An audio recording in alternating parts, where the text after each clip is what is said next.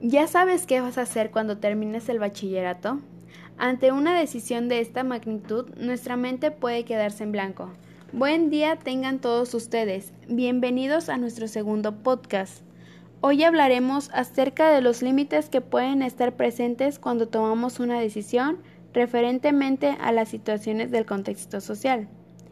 Primero que nada, tenemos que decidir qué es lo que queremos ser para nuestro futuro y eso va a llevar a tomar decisiones a corto, mediano y largo plazo.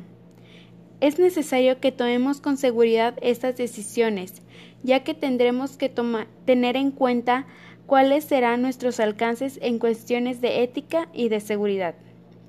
Nosotros como estudiantes o incluso la gente que ya terminó su carrera y que ya está trabajando, como cualquier otra persona ya tiene decisiones planteadas, pero de repente sucede alguna situación que, que no esperábamos y eso complica todo, pero tenemos que enfrentarlos para seguir adelante.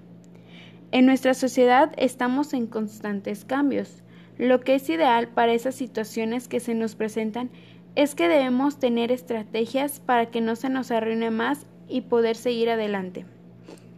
Algunas estrategias que podemos tener en cuenta es que en nuestro cuaderno anotemos alguna decisión y escribirle algunas opciones por si aparecen complicaciones en un futuro.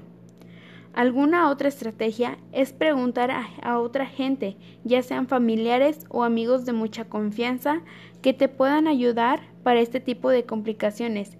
Ya saben, no debemos detenernos por cualquier situación que se nos presente, nosotros debemos de tener la seguridad para poder continuar y seguir adelante para lograr nuestras metas y decisiones para nuestro futuro, y eso va a ayudar bastante con nosotros mismos. Además de esos tres puntos, debemos tomar en cuenta quiénes se involucran en nuestras decisiones. Si bien es cierto, quien debe tomar las decisiones que impactarán en tu vida eres tú. Sin embargo, hay una influencia externa de personas que están involucradas en este proceso para bien o para mal. Por ejemplo, Jimena es un excelente estudiante de danza, pero sus padres están preocupados por su futuro y eligen involucrarse en sus ideas y decisiones. Ellos son abogados y les gustaría mucho que ella siguiera sus pasos, porque podrían apoyarla en sus estudios y conseguirle trabajo. Por lo cual, le insisten que es la mejor opción para ella. Sin embargo, a Jimena no le agrada esa idea y se siente muy a gusto con la danza, aunque sabe que no hay mucho trabajo como bailarín. ¿Te sentiste identificado o identificada?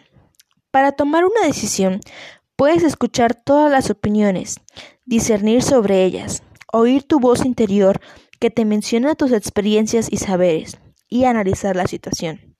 Recuerda, tú tomas tus decisiones. También es importante que te preguntes, ¿cuáles son tus decisiones a corto plazo? Tener claras esas perspectivas y su propósito te permite generar estrategias para lograr tus próximas metas y vincularlas con tu futuro. Considera el contexto, las variaciones éticas y tu seguridad.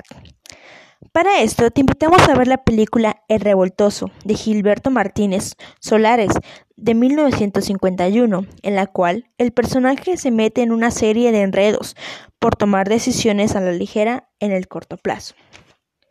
Finalmente, te invitamos a establecer tus decisiones a mediano y largo, plazo, los cuales te ayudarán a planificar tu futuro. Para esto, deberás tomar decisiones reflexionando en lo que quieres lograr. Toma en cuenta el azar y haz lo posible para lograr tus metas. Espero que con todo esto te sea de ayuda para tu vida. Esperemos que la siguiente semana nos acompañes.